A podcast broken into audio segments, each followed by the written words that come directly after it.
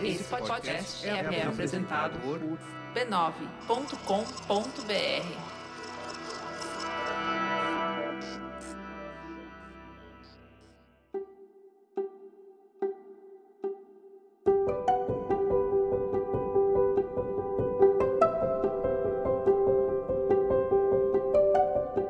Eu lhe dou as boas-vindas ao Autoconsciente, um podcast que fala de vida interior e ajuda você a se entender melhor.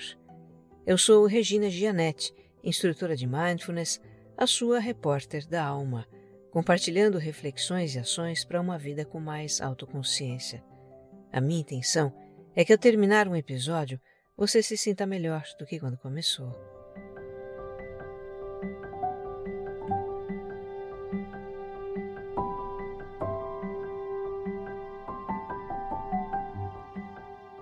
Para você que me escuta pela primeira vez, o Autoconsciente é um podcast quinzenal. Tem episódio novo em domingos alternados e é também serial. Aqui tem uma jornada de autoconhecimento. Eu te convido a escutar desde o número zero, um episódio por dia ou a cada tantos dias, para você colocar em prática alguma ideia que o podcast lhe deu. Dá uma olhada também no meu Instagram. Lá você encontra conteúdos do podcast. Os meus perfis são regina.gianete e você mais centrado. E se você gostar do que vai ouvir aqui, compartilhe nas suas redes sociais e grupos de mensagens. O que faz bem para você pode fazer para muito mais gente.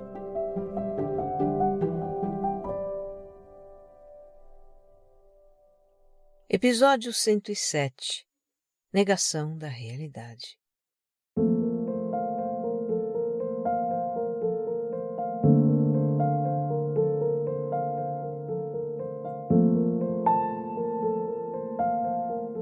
Este episódio está muito relacionado com os de números 101 e 102 e o tema O ego não é um inimigo. Ali a gente explorou, com base na psicologia analítica de Jung, a função do nosso ego, como ele se constitui, quais são as suas motivações mais básicas e algumas das estratégias que ele utiliza para obter o que quer e repelir o que não quer. E aí nós falamos do perfeccionismo, da necessidade de aprovação, da necessidade de controlar, do orgulho, a vitimização e outras estratégias. Se você ainda não escutou, fica a dica. A proposta ali é compreender o papel do nosso ego não como um vilão, não como uma parte de nós irremediavelmente má e condenável, mas como uma dimensão da nossa consciência que visa, acima de tudo, a nossa autopreservação. Essa compreensão é uma base para este episódio em que nós vamos enfocar como o ego lida, ou melhor, não lida com a realidade. Vamos falar de um tema muito em evidência hoje, que é a negação da realidade. Negação da realidade faz a gente logo pensar em negacionismo. Traz à mente ideias como Covid é gripezinha, aquecimento global não existe, a Terra é plana e outras. As duas coisas estão relacionadas realmente, mas as proporções delas são bem diferentes. A negação da realidade é tida pela psicologia, pela psicanálise, como um dos mecanismos de defesa do ego. Como todos nós temos um ego, todos nós podemos negar uma situação com a qual é difícil de lidar. Isso acontece na nossa vida mais do que a gente imagina. Já o negacionismo é uma extrapolação, uma agudização da negação com rejeição de fatos, de dados, de evidências que comprovam uma realidade. Nós também vamos explorar aqui como a negação da realidade evolui para o negacionismo arraigado e até delirante que se vê muito por aí. A negação, nas suas diversas formas, pode ser a nossa primeira reação a uma realidade que é muito difícil de encarar e é humano que seja assim. Mas entre negar inicialmente e insistir negando, tem uma grande diferença. Não há benefício em persistir na negação. Mais cedo ou mais tarde, a realidade bate à nossa porta, arromba a porta, e a gente cai na real com muita dor. Este episódio, então, é um convite à reflexão sobre como lidamos com a realidade, enquanto indivíduos, com as nossas questões particulares e enquanto humanidade.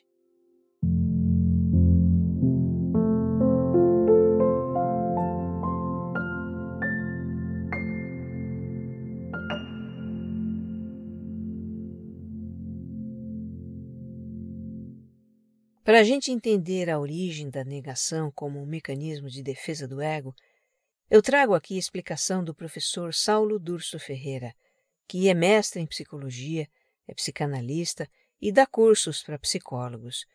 Um destes é justamente sobre as defesas do ego. Segundo ele, a negação, de uma forma geral, negação de uma situação, de uma pessoa, de um traço de nós mesmos, a negação é um mecanismo de defesa primitivo da nossa psique. Primitivo como sinônimo de primordial, tá? Algo dos primórdios da nossa vida, do início da nossa vida. Como explica o Saulo Durso, o ego imaturo da criança pequena percebe as coisas como inteiramente boas ou inteiramente más. Ou ela adora ou detesta, ou ela quer ou rejeita. O ego imaturo não tem condições de perceber nem lidar com a ambivalência das coisas, o lado bom e o lado mau, os aspectos positivos e negativos de uma pessoa ou situação. Só um aspecto pode ser aceito, o bom ou o mal, e o aspecto que não é aceito é negado. O ego nega aquilo com que é incapaz de lidar, ele diz. Eu vou até repetir que é importante. O ego nega aquilo com que é incapaz de lidar. Bom, conforme a criança cresce e a psique se desenvolve, o seu ego passa a reconhecer a ambivalência. A criança entende, por exemplo, que aquele tio com cara de bravo que ela evita também sabe brincar e às vezes é um cara legal.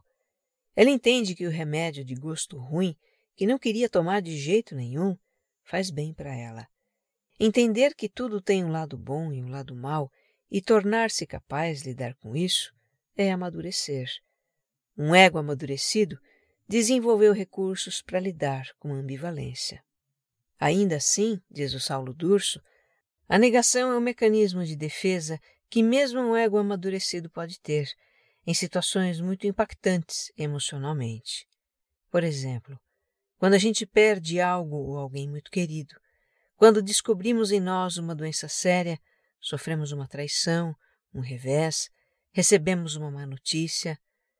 Quando sofremos um baque, a nossa primeira reação pode ser negar aquela realidade.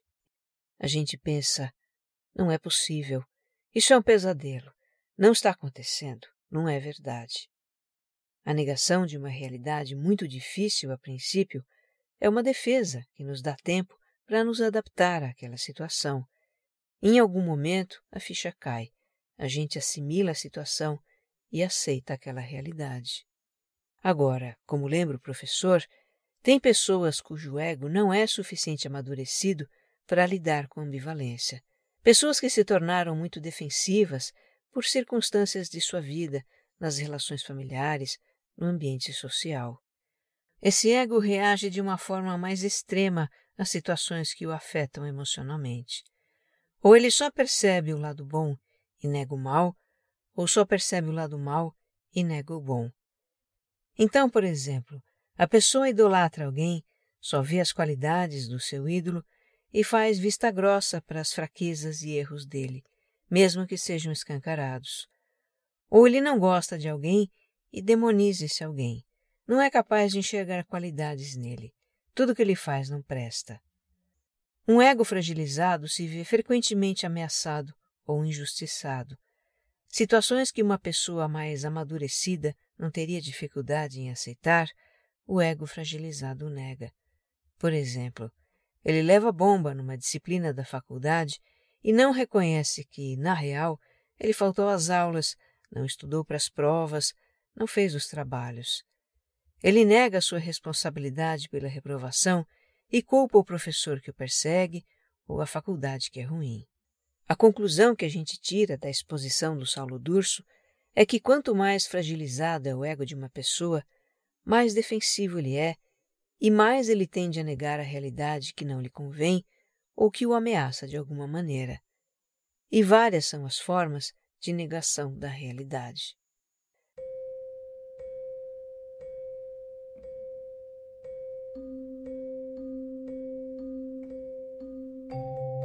A gente vai agora explorar algumas formas de negação da realidade. Eu acho que um ótimo roteiro para isso é o filme Não Olhe Para Cima, que estreou perto do Natal passado na Netflix. Eu acredito que você tenha visto, ou pelo menos ouvido falar dele. O filme foi até aqui o segundo mais assistido da plataforma e bombou nos meios de comunicação e nas redes sociais. Se você assistiu, nós vamos relembrar algumas cenas. Mas se não assistiu, fica um mega alerta de spoiler aqui, tá? Não tem como comentar exemplos de negação da realidade sem contar passagens do filme. Agora, se você não se importar com isso, então bora lá. Eu acredito que, mesmo depois de ouvir este episódio, Não Olhe para Cima vai surpreender e intrigar você. Só para contextualizar, o filme começa com a descoberta de um cometa de 9 quilômetros de diâmetro que está em rota de colisão com a Terra o que vai causar a extinção completa da vida no planeta. Os arautos da descoberta são dois astrônomos de uma universidade americana, a pesquisadora Kate, a primeira a avistar o cometa, e o seu professor Randall. Eles ficam atônitos com o seu achado, mas ainda estavam em um estado de me belisca para eu saber que não estou sonhando. E eles recebem esse beliscão, depois que contam sobre o cometa à NASA, e são chamados para ir imediatamente a Washington. Aí eles entram em parafuso. O professor Randall tem uma típica reação de negação inicial. Ele diz: Não, isso não está acontecendo. É uma realidade alternativa. Como eu disse antes, a negação inicial do ego é como que um colchão que amortece o choque emocional de uma realidade ameaçadora demais, dura demais. Por algum tempo a pessoa nega a realidade, até que a psique começa a assimilar a situação, como no caso do Randall. Mas há pessoas que nunca aceitam a realidade, e o filme fala muito disso, né? Então os astrônomos vão à presidência dos Estados Unidos alertar sobre a hecatombe que está para acontecer. Primeiro a presidente e os assessores ali reagem com ceticismo. Como você pode ter certeza? e eles se agarram a 0,2% de chances de o impacto não acontecer. Tá vendo? Não é 100% de certeza. Para quem nega uma realidade, uma chance em um milhão é tudo. A pessoa não tem senso de proporção. Eles também desqualificam o trabalho dos astrônomos, tipo, vocês são de uma universidade de segunda categoria, nós vamos consultar os nossos cientistas. Desqualificar a fonte de uma informação ou a credibilidade de alguém é outro recurso muito usado para se negar uma realidade, não é? Naquele momento, a presidente nega o perigo que o cometa representa para preservar os seus interesses pessoais e políticos. Mas semanas depois o jogo muda. Ela é envolvida em um escândalo e chama os astrônomos de volta ao seu gabinete. Agora ela quer alertar o mundo de tamanha ameaça e bancar a salvadora da humanidade. E de quebra, abafar o escândalo em que se meteu. É muito evidente como a personagem instrumentaliza a realidade de acordo com a sua conveniência. Ela sabe muito bem o que faz, mas ainda assim tem uma profunda desconexão com a situação real, o cometa que se aproxima. Ou será que alguém de sã consciência seria tão displicente com o assunto dessa gravidade, que ameaça a sua vida e a do planeta inteiro?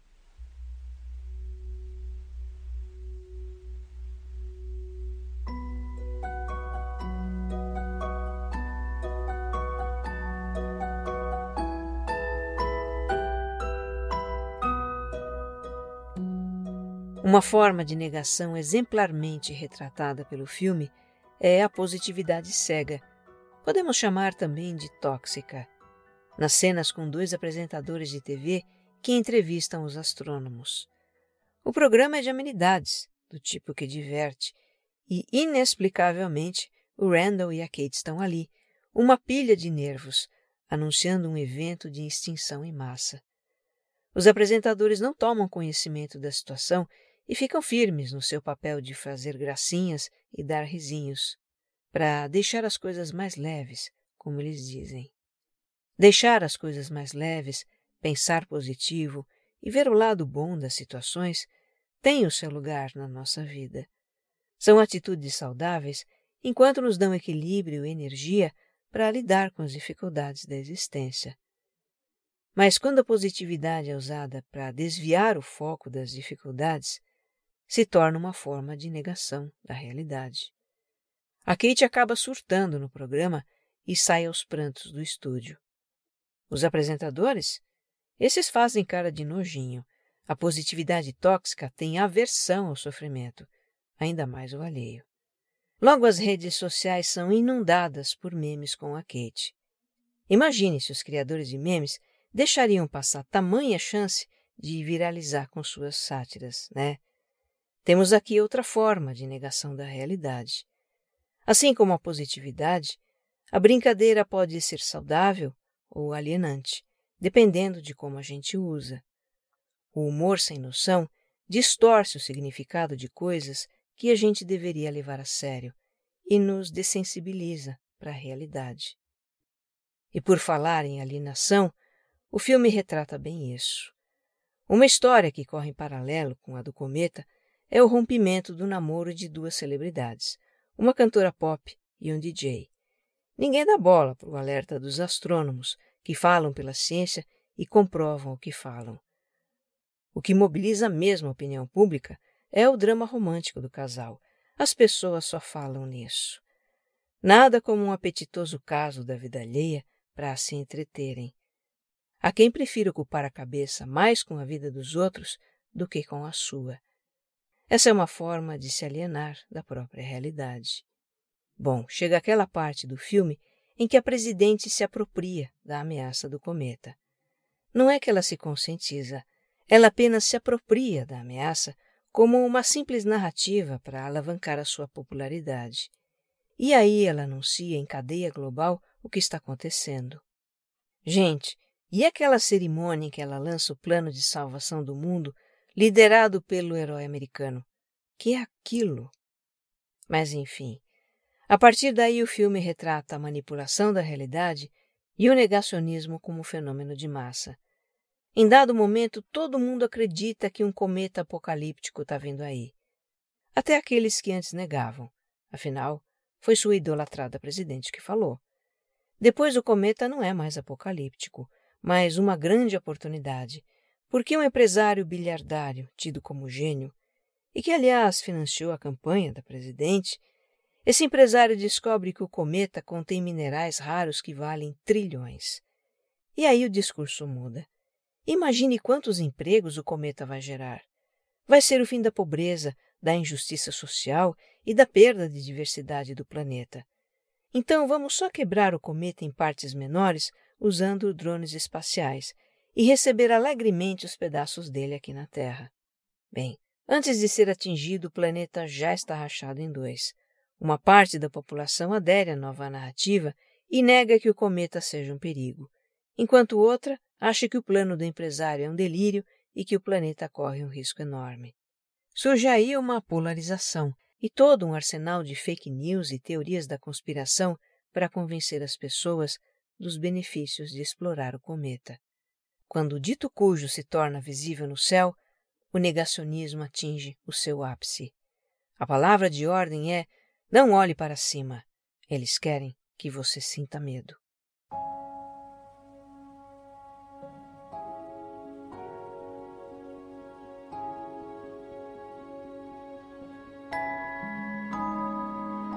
Olha, é inevitável a gente se perguntar como é possível o intelecto humano não acreditar no que os próprios olhos veem? Ou evitar de olhar para não ver? Dá quase no mesmo. Bem, se a pessoa faz isso individualmente, com as realidades pessoais que são difíceis de encarar, se ela só quer o que é bom para si e nega, afasta tudo que é mal, e nessa perspectiva o mal é sempre o outro. Se ela se aliena da realidade que não lhe convém e só aceita o que convém, Quando ela encontra outras na mesma sintonia, a sua negação é validada e fortalecida pelo coletivo.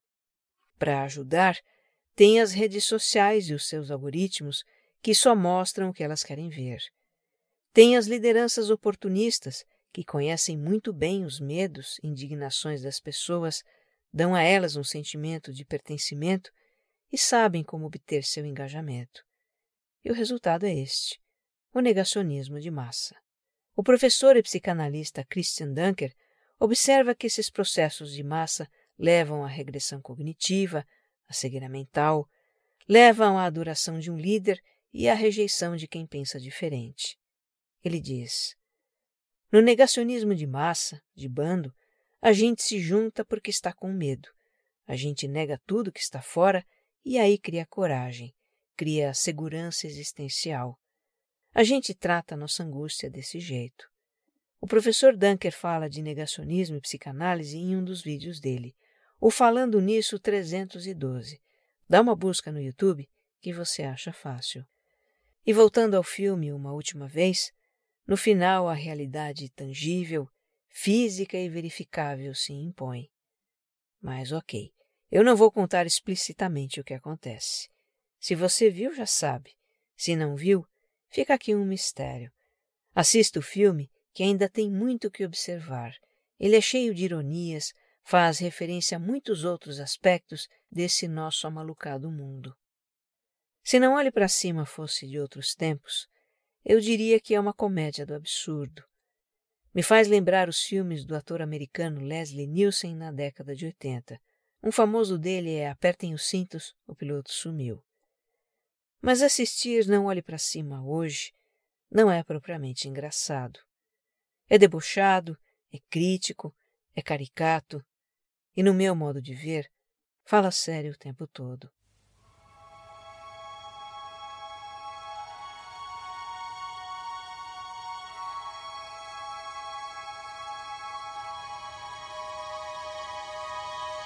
Retomando as ideias do início deste episódio, a negação é um mecanismo de defesa do ego. Todos nós podemos, inicialmente, entrar em negação de uma situação difícil, inesperada, ameaçadora que se apresenta em nossa vida. Mas entre negar inicialmente e continuar negando, tem uma grande diferença. Não há benefício em permanecer na negação. Negar não muda nem faz desaparecer a realidade. Mais cedo ou mais tarde, ela bate a nossa porta. Às vezes arromba a porta e a gente cai na real com muita dor. É fato que nem sempre temos consciência de que estamos negando uma realidade. Na maioria das vezes, a negação é um processo inconsciente, não é algo que a gente faz por decisão própria. Negamos inconscientemente aspectos da nossa sombra, vulnerabilidades, impulsos e desejos primitivos, Há tantas coisas em nós que não conhecemos. Mas se nem temos ideia de muito do que negamos, como saber que estamos em negação? É prestando atenção ao que sentimos. Quando nos sentimos desconfortáveis, com medo, angustiados, ansiosos ou com raiva e não sabemos por quê, temos aí um sinal de vida dessa realidade interior que negamos, que não queremos ver. Precisamos começar a nos perguntar por que me sinto assim e nos abrir verdadeiramente para a resposta. Às vezes ela vem por meio de feedbacks das pessoas. Às vezes vem como uma tomada de consciência em uma situação que vivemos, ou em um processo de autoconhecimento ou terapia. E não nos esqueçamos que no nível mais profundo do nosso ser habita o Self, a nossa essência ou alma. Cultivar a conexão com o nosso eu espiritual nos traz muito autoconhecimento e respostas. Reconhecer o que sentimos também é o caminho para sair de um outro tipo de negação, o auto-engano. Seria tão bom se a vida funcionasse como naquele ditado: longe dos olhos, longe do coração. Mas não é bem assim. Fechar os olhos para algo desviar o olhar ou nos distrair com alguma coisa não elimina magicamente uma realidade que tememos ou nos desconforta. Não funciona tentar nos convencer de que a realidade é desse ou daquele jeito, ou ir na onda do que os outros estão falando, se o nosso sentimento contradiz o que a mente diz. Fazer isso é tentar enganar a nós mesmos. Precisamos ser fiéis ao que sentimos. Algo que eu compreendi no meu caminho por paz interior é que não há uma realidade. Cada um cria a sua própria, projetando no mundo o que existe em seu íntimo. A nossa realidade está dentro. O que sentimos a respeito das situações, das pessoas, do mundo, isso é real. Cabe a nós reconhecer e transformar essa realidade. Cada um que trabalhar para pacificar o que está dentro, contribui para pacificar também o que está fora. E eu acho que isso é bom para o mundo. Que você esteja bem. Um abraço.